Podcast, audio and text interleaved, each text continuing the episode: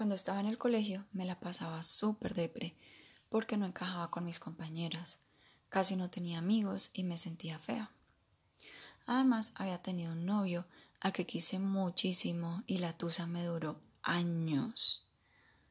Además mis compañeras eran amigas de él y se enteraban de todo lo que él hacía. Y para rematar, él se hizo novio de otras niñas del colegio y me tocaba verlas todos los días. Y por si fuera poco, eso me pasó con dos novios seguidos.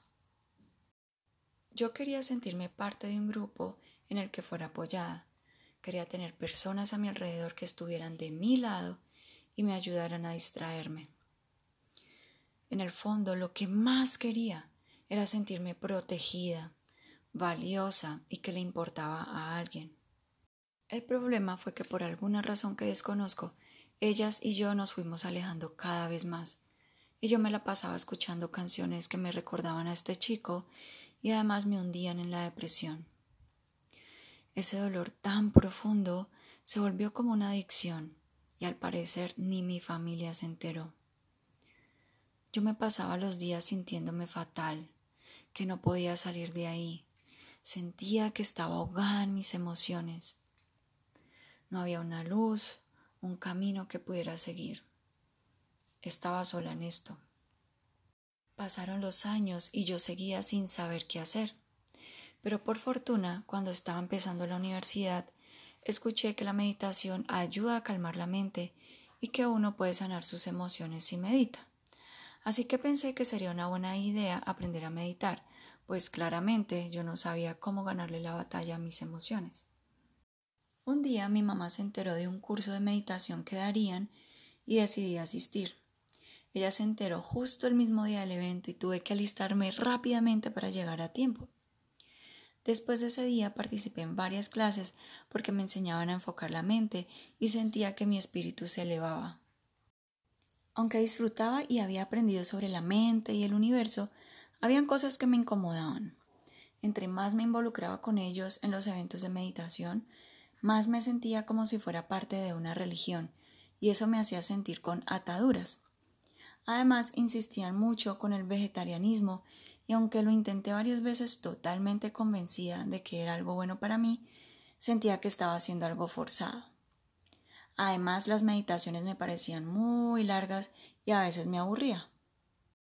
Después de esa experiencia, estuve aprendiendo otras estrategias para meditar con diferentes maestros en Colombia y otros países. Me di cuenta que hay muchas maneras de hacerlo y que cada persona puede encontrar la forma de meditar que mejor se ajusta a sus necesidades y preferencias. La meditación te ayuda a calmar el ruido de la mente y no te limita la vida. También te ayuda a liberarte de la tristeza y otras emociones que no te hacen sentir bien. Además te permite sentir un apoyo potente sin importar la situación por la que estás pasando. Como pasé por varias escuelas de meditación, conocí las limitaciones que tienen y por qué la gente termina desistiendo. Entonces decidí grabar un archivo con meditaciones que puedes practicar en cualquier momento y lugar. También te explica todo lo que se debe tener en cuenta para meditar, por qué es importante hacerlo y los tips de meditaciones que existen. Decidí llamarle el energizante mujer altamente sensible. Es el energizante número uno que toda mujer altamente sensible debe tener. Yo pensaba que si pudiera enseñarle a las mujeres altamente sensibles lo fácil que es meditar y por qué es tan importante que lo hagan para dejar de agobiarse con facilidad y equilibrar sus emociones, yo estaría muy feliz. Además quería que supieran que no tienen que buscar gurús ni escuelas para aprender a meditar, ni pasarse muchas horas tratando de poner la mente en blanco. Es una práctica que me ha cambiado la vida y también puede cambiar la vida de quienes la practican. Me tomó 14 años descubrir todo lo que se necesita saber sobre meditación. Aprendí de maestros espirituales y científicos de diferentes países y ahora el archivo está disponible con toda esa sabiduría y meditaciones creadas especialmente para las mujeres altamente sensibles. Ahora puedo meditar unos segundos o unas horas sin aburrirme y sin sentir el paso del tiempo.